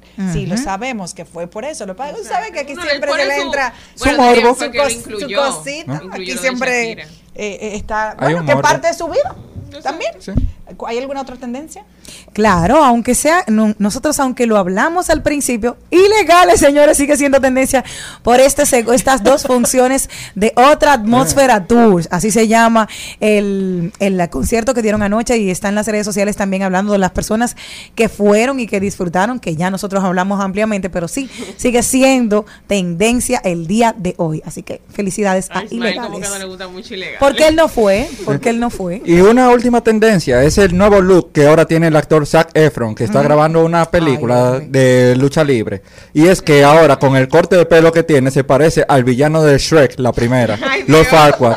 Si no me creen, miren las fotos. Déjame buscar a Zac Efron. pónsela la Ay, cámara ahí. sí. Sí, se está tan bello Se parece a es, a y tuvo que ponerse actores. gordito también Sí, para pero. Tuvo que tonificar. Ha tenido muchas críticas porque lo han dicho que él se está inyectando Botox y su rostro ha cambiado Muchísimo, mucho tipo era bonito, el tipo ya no es niño que bonito. nosotros conocimos en, en High School Music, al No, chico sí. actual, No una es diferencia igual para la nada. tierra. Sí, y me sí. da mucha pena. Aunque uno no sabe, porque pueden ser situaciones, no sé. O tal vez para el personaje. No, no, no, pero mucho antes de ese Yo personaje. me voy a poner un poco de Él Botox. había tenido ¿Dónde? ese tema en Ahí en dos o tres rayas. Tú estás loco. Y que tienes muchas expresiones. Es que tú coges mucho pique. Al mediodía, al mediodía, al mediodía con Mario y compañía. El Congreso. ¿Con qué se come eso? Conozca los procesos e interioridades del Congreso Nacional en un recorrido por sus oficinas y departamentos. Caminemos con Félix Novaiciano. Aprobado. Aprobado. Aprobado. Aprobado. Por los pasillos del Congreso. Muy buenas a todos. Aquí otra sección con los pasillos del Congreso, con Félix Nova. Y Ciano, para que la gente sepa. Sí, para diferenciar. Sí, sí. O Junior también funciona, También. pero mejor el Liciano para que mami no me linche. Claro. Uno se ríe, pero es verdad. Esta semana en el Congreso se han hablado de distintos temas. Y tuve algunos días libres por el tema del Parlamento eh, Iberoamericano que se celebró tanto el día de ayer y el día de hoy. Y hoy y el martes hubo unas vistas públicas sobre un proyecto de ley que es sobre el trastorno del espectro autista. Wow, importante Cuente. eso. Sí. ¿De qué se trata eso, Félix? Que fíjate, el trastorno de espectro autista se puede decir que es un tipo de discapacidad cognitiva que tienen las personas. Sobre el tema no voy a abordar, no voy a abordar tanto porque me gustaría más que trajeran un día de esto un experto que pueda hablar de eso, un psicólogo que pueda manejar mejor el Sí, tema. claro. Porque aquí estoy hablando sobre técnica legislativa y temas legales. Yo empecé en medicina y yo me cambié de carrera y fue por Lo algo. mejor que usted hizo, Feli. El derecho lo necesitaba más. Derechito. Parece que sí. Y sobre el tema de, esa ley, los proponentes son el senador San Cristóbal y de Pedernales, Franklin Alberto Gara- Rodríguez Garavitos y Diony Alfonso Sánchez Carrasco, respectivamente. Ellos quieren hacer ese proyecto para que haya políticas públicas de, para el tema de la inclusión. Sí, sí, muy y tam- bien. tanto inclusión y protección a esas personas que sufren del trastorno de espectro autista. Ustedes sabían que, además de hacer esa ley, existe una, ya una normativa legal sobre el tema de las personas con discapacidad. Sí. ¿Cuál es? La ley ci- 5-13, que regula todo lo relacionado con discapacidad, sin ninguna falta de ninguna. Y ha pasado mucho en el Congreso de que varios sectores han querido que se puedan impulsar iniciativas para el tema de, por ejemplo, leyes para la protección a las personas sordas, leyes para las personas también Vi- no videntes, no ¿verdad? videntes, Muy bien, entre con otros sectores, pero que pero ya existe un marco general de para regular a todas esas personas. Pero ¿y cua- entonces no se está aplicando. Eh, se está aplicando. Incluso existe el CONADIS, que es la- el Consejo Nacional de, eh, para las Personas Discapacitadas, igual como el CONAPE para la persona envejeciente y CONANI para los niños. El tema es que incluso en las pistas públicas que hubo el Congreso en esta semana, los sectores de padres y educativos decían lo siguiente. Es muy buena iniciativa, pero más que una iniciativa legislativa, se necesita más como el deseo de que se pueda cumplir todo eso, porque es la realidad. Tenemos ya las leyes para la implementación. Lo que se necesita es la voluntad política y también la inclusión para todos esos sectores sin ningún tipo de discriminación. Y de verdad, yo lo digo, la iniciativa tiene muy buena intención, pero ya tenemos esa ley, la 5-13, y hay que acatarla al pie de la letra para evitar hacer como una discriminación positiva de que a un sector vulnerable, como pueden ser las personas con el espectro autista, si tienen una ley propia, pero los otros sectores como los sordos, los no videntes, no tienen. Al final del día, yo digo lo siguiente, el Estado tiene que poner mano a la obra y también demostrar su voluntad política para que haya esos cambios y una protección a las personas con discapacidad, tanto cognitiva y físicamente. Yo tengo muchas, bueno, conozco personas muy cercanas, amigas, que tienen eh, familiares con Sí. esta situación y se sufre mucho, se gasta mucho dinero con los ti- estos niños con estas condiciones. Con terapia. Exacto, entonces lamentablemente eh, los seguros médicos, los medicamentos, las terapias son extremadamente costosas y no siempre se tiene el presupuesto para poder cubrir. Sí. Y las Vale. escuelas ah, o la- y las escuelas tampoco a veces están preparadas para ese tipo de, de- de jóvenes, de Sí. niños. Mira, eso yo quiero agregar.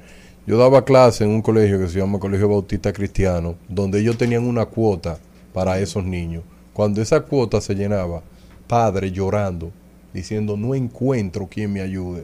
Eso me partía el alma. Es que ¿Tú sabes es por qué? Nosotros somos muy crueles cuando no vivimos esa realidad.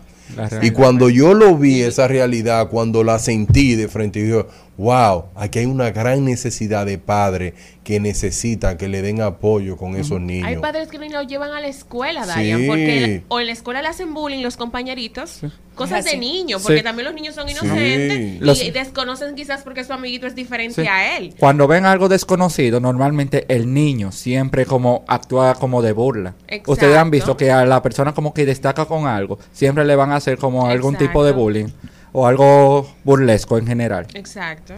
Y también yo he conocido muchas personas, incluso uno de mis mejores amigos sufre del, del espectro autista. ¿De cuál? Porque yo tengo uno que tiene Asperger. Y ese muchacho es brillantísimo. Ahora tiene solo problemas. Cuando se tranca, cuando se tranca, ¿verdad Se que sí? Que no se trancó y no hay Sí. forma. Entonces, ahí es que, se- que, que yo siempre me pregunto, Malena, ahí es que tú tienes que practicar la empatía. Claro. Porque si tú no practicas la empatía cuando tú ves una persona y adaptarte y, y ponerte en los pies de esa persona, tú no lo puedes entender y necesitamos ser una sociedad que conozca bien esos patrones para que pueda generar empatía.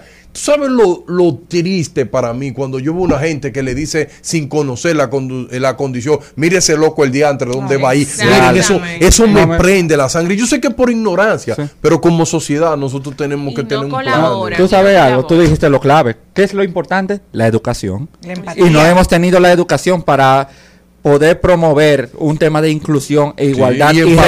respeto hacia el prójimo Y sobre esos entender temas. Que esa persona actúa de esa forma no porque quiere, es porque Exacto. tiene, Tiene una una, condición. educación, una una condición de salud que lamentablemente él no puede No. controlar ciertas Hay, situaciones. hay una película buenísima, ¿ustedes la vieron? La ¿Cómo de se llama? Netflix, Hay la de la tanta. abogada.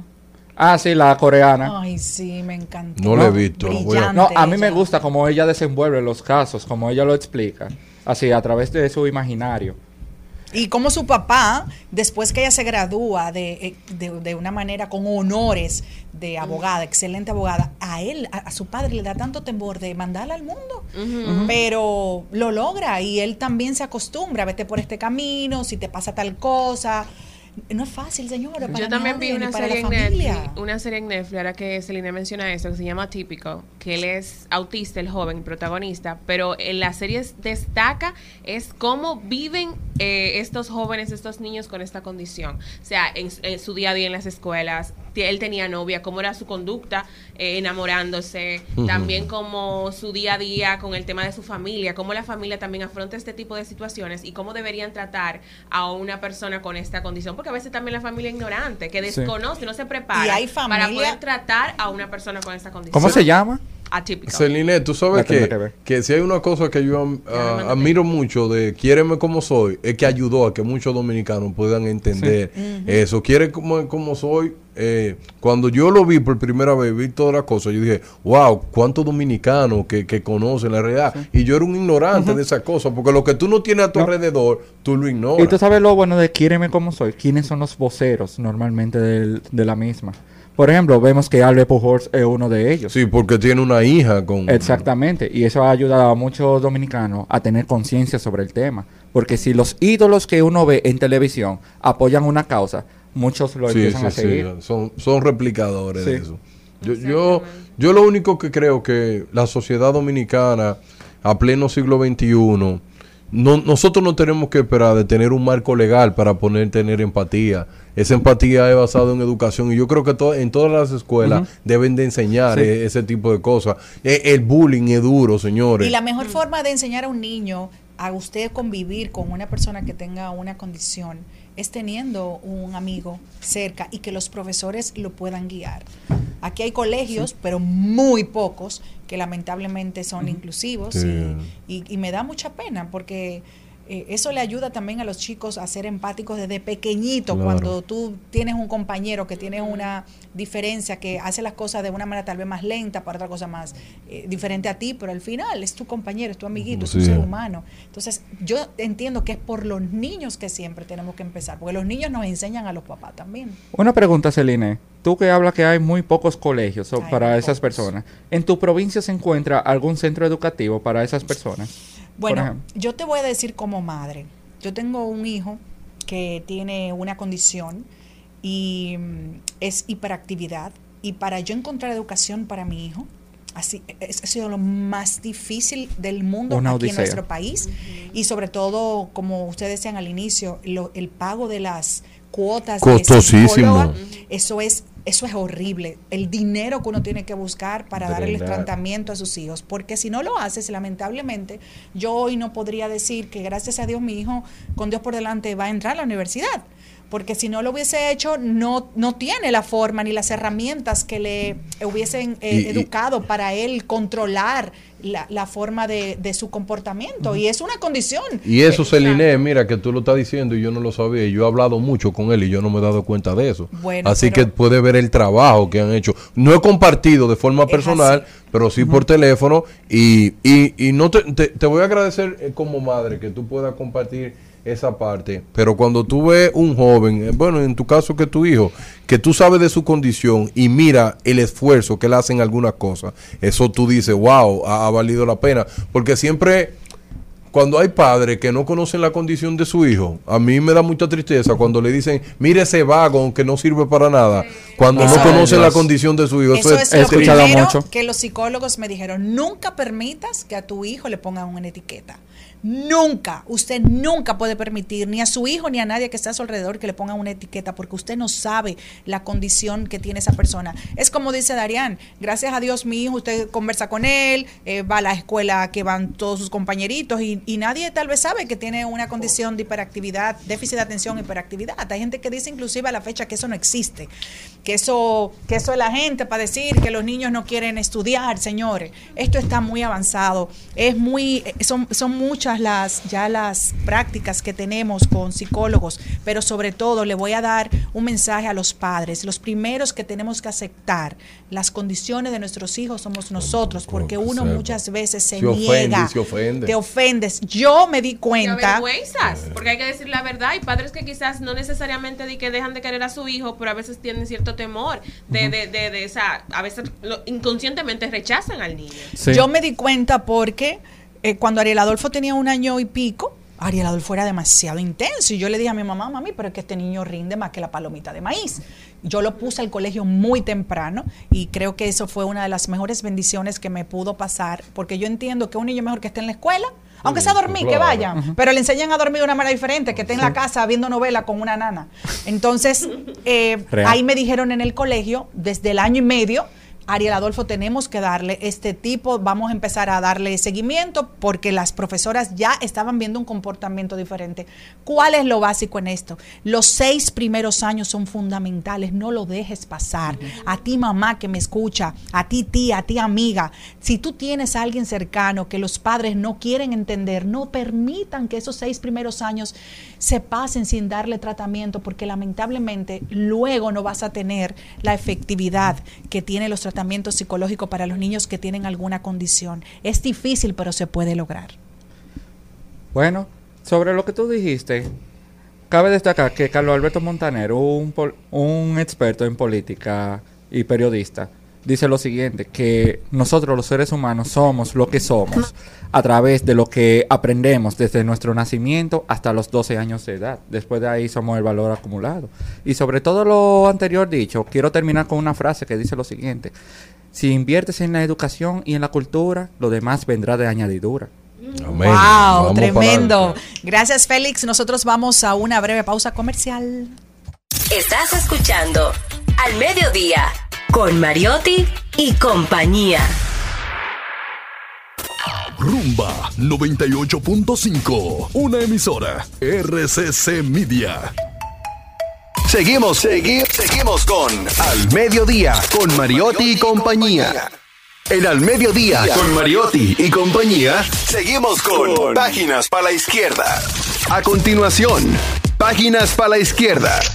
Y este segmento llega gracias a Pasteurizadora Rica, porque la vida es Rica. Señores, el retrato de Dorian Gray, de genial Oscar Wilde. Yo siempre he dicho que estos libros tienen que leerlo. Nosotros no lo hacemos solamente para anunciarlo, sino por favor, anótelo, lo voy a repe- repetir.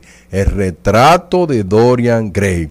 Quiso hacer de la belleza un refinamiento de la inteligencia y para ello creó a uno de los personajes más famosos de Dorian Gray, un hombre que encarna el mal y su castigo.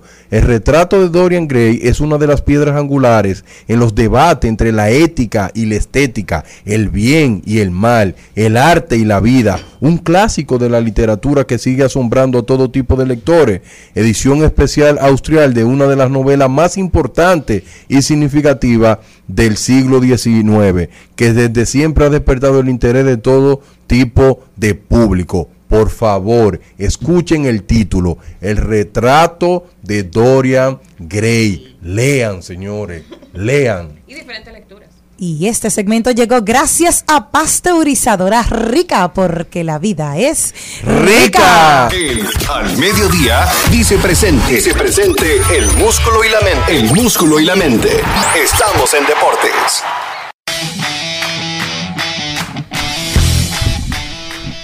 Y pasamos a la parte deportiva del mediodía, señores. Buenas tardes a toda la audiencia de este programa.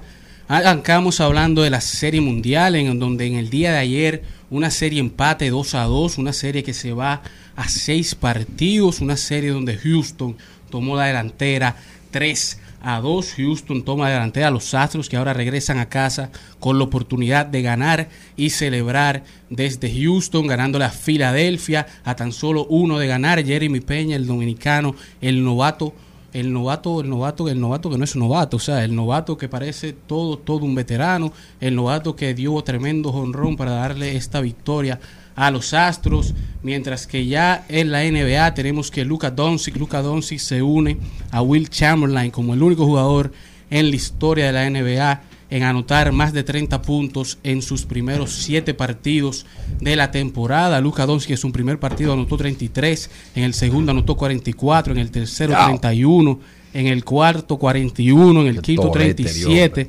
luego 35 y en el séptimo 32. Luka Doncic está liderando la NBA en puntos por juego con 36.7. Aparentemente esta será la temporada de Luka para ser el jugador más valioso. Dicen por ahí, se está perfilando en que sí, seguido por Giannis Atentocumpo, mientras que Chris Paul es el líder en asistencia en lo que lleva la NBA, la NBA que se encuentra actualmente en su segunda semana de temporada regular, mientras que en total de asistencias dadas está Tyrese Halliburton de los Indiana Pacers. A propósito de los Indiana Pacers, Chris Duarte se unió a Carl Anthony Towns y Al Horford como los tres dominicanos en anotar más de 30 Eso puntos en un vi, partido. Chris Duarte que volvió a el ser parte del quinteto inicial de los Indiana Pacers y debutó con 30 puntos en este quinteto inicial, mientras que Rudy Gobert, que está en el equipo de Minnesota actualmente, está liderando la NBA en rebotes con 14.7 rebotes por juego. Mientras que una noticia no tan buena en la NBA es que los Brooklyn de, Nue- de Nueva York, los Brooklyn Nets, anunciaron que eh, lamentablemente han despedido a su coach de cabecera, Steve Nash, luego de Steve. Nash haber marcado 21 victorias y 43 derrotas en un récord total con el equipo. El, favor- el, el coach favorito, Steve Nash, tuvo la peor marca de cualquier coach de cabecera en los últimos 30 años con un mínimo de 50 juegos y los Nets se encuentran entre los últimos tres equipos de la NBA a nivel de eficiencia defensiva, de rebotes defensivos y puntos por juegos permitidos, permitidos en lo que lleva la temporada.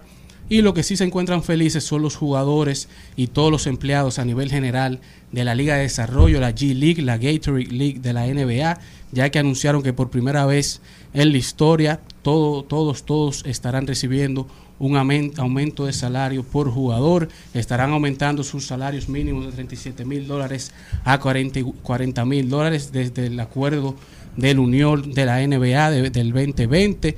Todos recibirán un, aum- un aumento de salario de 5 mil dólares, mientras que Russell Westbrook, que es actualmente el sexto hombre de Los Ángeles Lakers, Russell Westbrook, se está como reencontrando, está reencontrando su esencia, está reencontrando su groove. Russell Westbrook se le ve moviéndose bien por la cancha, se le ve es, ese flow a Russell Westbrook corriendo, se ve feliz, se ve con esa esencia del Russell Westbrook de Oklahoma, se ve relajado, saliendo desde la banca, liderando el segundo squad de Los Ángeles Lakers. Russell Westbrook en los últimos tres partidos lleva 18 puntos en, dos, 13 puntos en otro, con 8 rebotes, 8 asistencias alrededor y le ha dado la victoria en los últimos tres partidos a Los Ángeles Lakers con mucha confianza. Parece que esta nueva estrategia para los Lakers le está funcionando, trayendo a Ross desde la banca. Y uno que está muy feliz es Chris Bosh. Chris Bosh que terminó su carrera eh, ha- ha- hace ya un tiempo. Chris Bosh, luego de que en el 2017 se retirara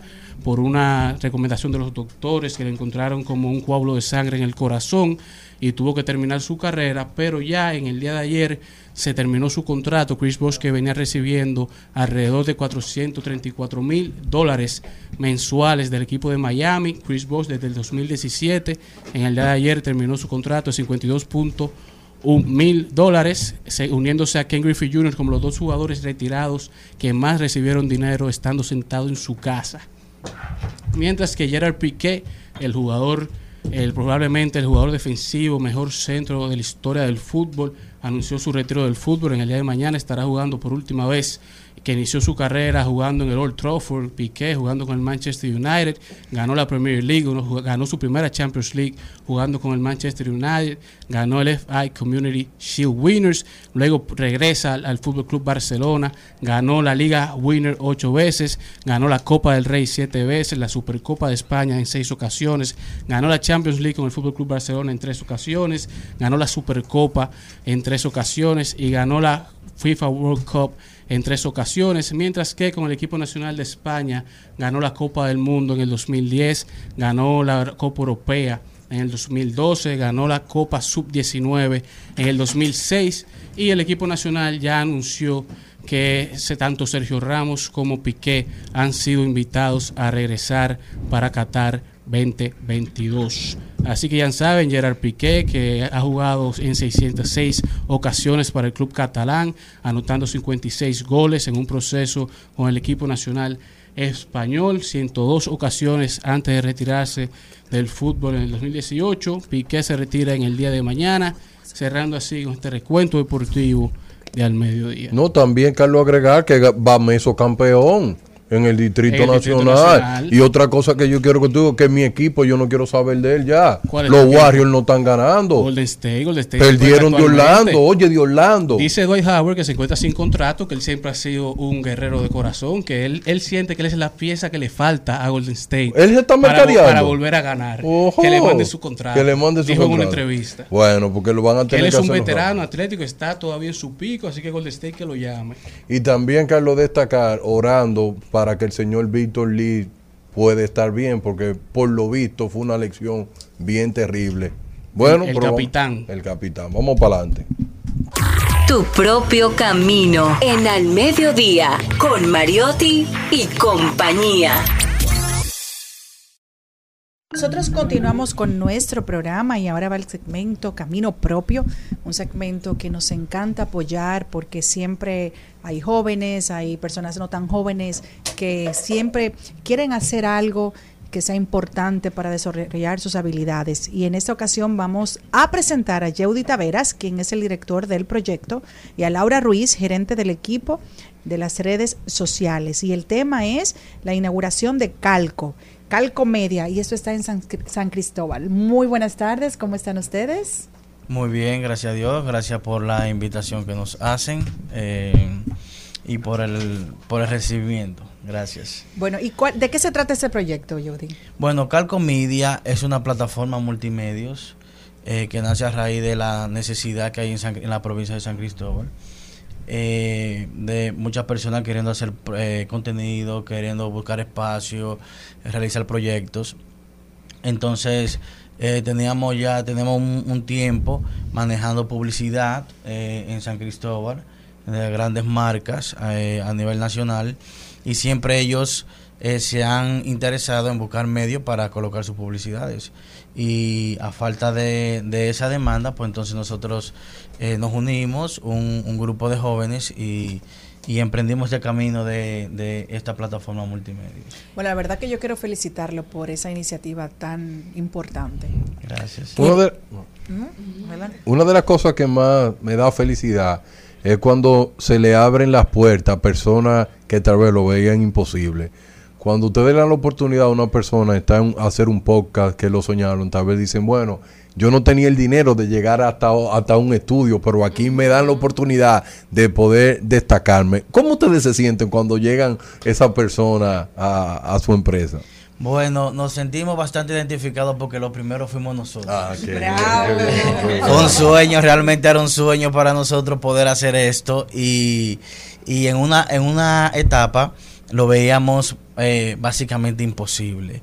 Eh, a, veces, a veces pensamos que, que tenemos pocas oportunidades, a veces, eh, ustedes saben cómo son las cosas, muchas veces en, en la provincia, en pueblos como ese, que no hay mucho apoyo, pero el deseo, eh, la responsabilidad del trabajo nos llevó a nosotros a crear el proyecto y ahora entendemos que se le van a abrir puertas a muchas personas, muchos jóvenes que, como tú mencionabas, tienen el deseo de hacer, de, hacer- de producir, de hacer nuevas cosas en la provincia de San Cristóbal y eh, que estén asequibles a, a- a ellos. San Cristóbal, que es la cuna de la Constitución, empieza nuestras leyes y así viene a marcar tendencias en el medio de la, del med- medios de comunicación. Ustedes le están dando la oportunidad a los jóvenes. ¿Cómo ha sido el recibimiento de ustedes allá? Porque es un emprendimiento y que cada vez más hay mayor demanda de podcast. O sea que, que bueno que ustedes tienen esa opción allá. Ya no hay que trasladarse a la capital, lo hacemos aquí. Eh, es así, a pesar de que estamos muy cerca de aquí de Santo Domingo, eh, ahora lo tienen asequible, pero como tú mencionabas, eh, fue algo como, como espontáneo que nosotros inauguráramos en la semana de la, de la. Constitución, Claro. porque San Cristóbal está celebrando su semana de la Constitución, incluso eh, creo que en esta semana se va a celebrar eh, un, un- el Congreso estará por allá en ese de noviembre. Sí, pero eh, con eso, con relación a lo que tú dices, eh, ¿La mucha- la- muchas personas no, no se imaginó cuando fueron invitados a la actividad de la dimensión de la plataforma. Realmente la, la, lo que nosotros recibimos eh, fue, fue, fue, exactamente, fue muy grato porque todo lo que nos, no- nos expresaron era que no se esperaba que iba a ser de esa, de esa magnitud y nos dieron muy buena acogida realmente porque, porque encajó bien. Eh, Laura, por ejemplo, ¿qué las personas van a poder aprovechar en esta plataforma? O sea, cuando yo voy, que veo, que puedo, o sea, qué servicios ustedes en sí le van a ofrecer a las personas y los espacios disponibles. Ok, bueno, en Calco Media tenemos tres cabinas. En las tres cabinas, básicamente nosotros vamos a poder ofrecer, tenemos una cabina audiovisual, que es la cabina en la cual podemos crear podcasts, hacer streaming, eh, live, en vivos, en esa cabina, que nosotros llamamos la cabina número uno, cabina de audiovisual. Tenemos la segunda cabina, que es la se- cabina multiset. Es una cabina donde vamos a tener a veces un estudio de grabación que podemos cambiar el escenario a nuestro exacto Sí. como el Se cliente adapta a tu necesidad. exactamente se va a adaptar a la necesidad que el cliente desee en ese momento y la tercera cabina que es una cabina solamente de audio para comercial si queremos grabar eh, un off. voz en off exactamente Porque es muy demandado. Y, y- y ustedes tienen los editores, tienen todo. Una persona, yo, Ah, sí. yo que, que no sé nada de eso, yo me siento, hago mi contenido y ustedes tienen paquetes que traen Que todo te eso. incluye- Ustedes tienen diferentes tipos de paquetes. ¿Cuáles son? ¿Cómo Así es. Bueno, mira, en ese proceso, básicamente yo estoy como la gerente de social media. Eh, de los paquetes como tal, te lo puedo explicar más, Yeudi, que tenemos, vamos a decir, yo soy operativa. A mí hablamos a operar. En precio y relación de paquete, el director. Bueno, ya eh, con relación a, la- a, la- a lo que tú preguntabas, eh, cada quien que quiera, o sea, cada persona que quiera producir, nosotros le, le entregamos video editado, audio masterizado y, y una persona que solamente tenga la idea, nosotros hasta le producimos el, el- el- el Ojo. contenido. Muy bien. Y no solamente eso, sino que también si no tiene tiempo pa- para manejar sus redes, para subir sus cortes del Uf. programa. Que pasa mucho, porque por ejemplo en el caso de. Celine, que Celine tiene una producción nueva ahora de televisión y ella quizá no dispone del tiempo de estar pensando el contenido para su programa de televisión.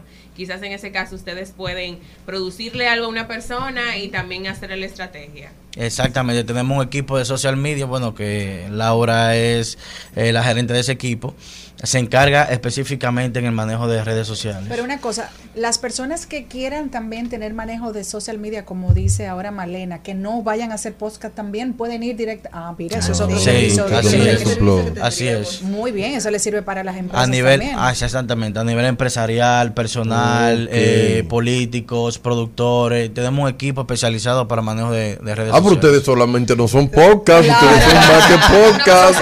una plataforma más que Distintas eso. De negocio, sí, ahí. En el, en el caso de San Cristóbal, conocí a, a, a Miguel, que tenía noticias SC. Que lamentablemente era un compañero de la calle que falleció. Y ustedes tienen la posibilidad de, ah, de ofrecer un espacio para poder hacer sus propios noticiarios allá en San Cristóbal, como era el caso de Noticias SC, porque solamente era lo que pasaba en la provincia. Tienen también esa capacidad, si alguien quiere animarse a hacer un noticiario allá solo de la provincia, ¿lo pueden grabar en su espacio? Claro, claro. Específicamente para Cabina 1 es esencial para eso, porque es programa en vivo. Incluso tenemos unidad móvil también para, para moverse dentro de la provincia en caso de que se, se tenga que trasladar a, a cualquier evento, cualquier eh, donde está pasando cualquier suceso. Vaya practicando. ah, no, de, de, de talento, ahí sí no, ahí sí. No, sí, no. Los talentos son ellos. Pero sí, eh, cualquiera que pueda, que quiera hacer un programa en vivo, le comentaba que teníamos una unidad móvil donde pueden ir a cualquier lugar, a hacer, hacer eh, eh, programas eh, donde esté pasando cualquier suceso. Eh, eh, eh, la cabina es una específica para eso. Y lo más importante de todo, ¿cómo la gente lo puede contactar? Las redes sociales, ¿cómo llegan hasta allá? ¿En qué punto se encuentra? Ustedes saben que los dominicanos da- damos dirección bien específica, atrás de tal lado, al frente de tal lugar, No, pero en todo ese tipo de cosas. también. Bueno, pero así. fácil. ¿Cómo Sí. es que llegamos hasta allá? Vamos. Bueno, nosotros estamos ubicados Detrás en... del parque. No, bueno, no, estamos ubicados cerca de los bomberos de San Ah, Cristóbal, en la Avenida Constitución, en la Plaza Rosa. Mira Ahí nos fácil. pueden encontrar. Y las redes En las- sociales. te- bueno, podemos, nos pueden ubicar también, eh, aparte de que se nos faltó de, de informar, que en las cabinas, en Calcomedia, también tenemos un espacio de cafetería que se ¿Cómo? llama Pero Cabina esta Café. gente no, pero esta gente que Esto hay que estudiarlo. Esto fue bien pensado, señores. No. Eso, para cuando un productor o un equipo que esté para grabar y todavía no ha llegado su tiempo, Sí. tiene ahí un espacio que se puede preparar, tomas un cafecito, un dulcito, un póster, lo que prefieras. Entonces, Uy. nuestras redes sociales es Calco Media, Carco underscore, o sea, rayita abajo, media. Ese es nuestro en Instagram y nos pueden encontrar en Facebook también. Y YouTube. ¿Teléfono? Los teléfonos, el 809-643-8411, ese es el mío, y el de la cuenta, espérense que no me lo sé de memoria, pero En lo que ustedes avancen y buscan el. el 8... Sí, Ah, dilo. ok. ¿Y el 8? Bueno, ya lo pueden encontrar a través del teléfono que tuvimos y a través del Exacto. Instagram para que lo puedan buscar todos los servicios que ustedes ofrecen. Gracias por haber estado con nosotros el día de hoy. Qué bueno que los jóvenes sigan trabajando durísimo. Como siempre, hoy es viernes, el cuerpo lo sabe. Y nos reencontramos el próximo lunes aquí en Al Mediodía con Mariotti y compañía. Bye bye. Hasta aquí, Mariotti y compañía. Hasta aquí, Mariotti y compañía. Hasta el lunes.